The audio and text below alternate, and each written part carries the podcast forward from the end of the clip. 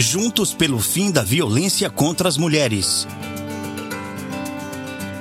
Esperança vem de esperar, do latim sperare.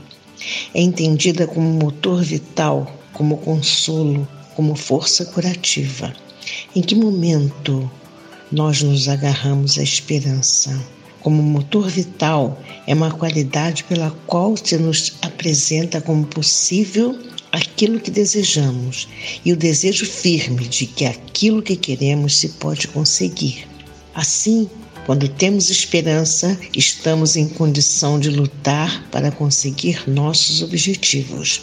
Em tempos difíceis, quando perdemos um ser querido ou nos encontramos sem trabalho, a esperança nos visita para poder levantarmos e continuarmos adiante.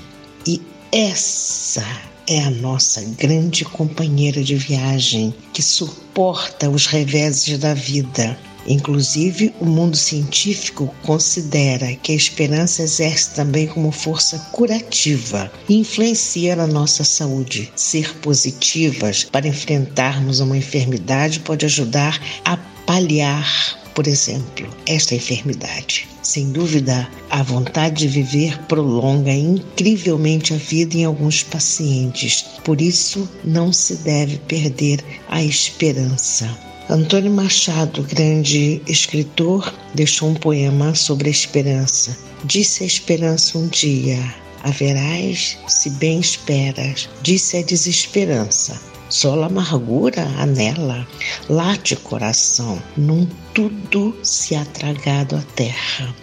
Quero deixar esse poema para você, mulher quando comemoramos uma data tão importante, um mês tão importante dedicado ao combate à violência contra a mulher.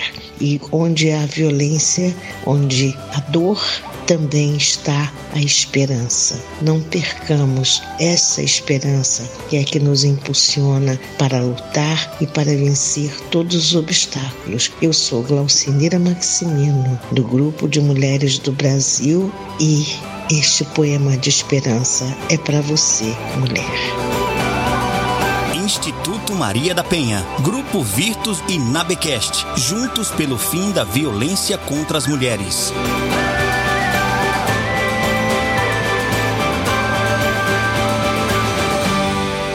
Pamité Posquete.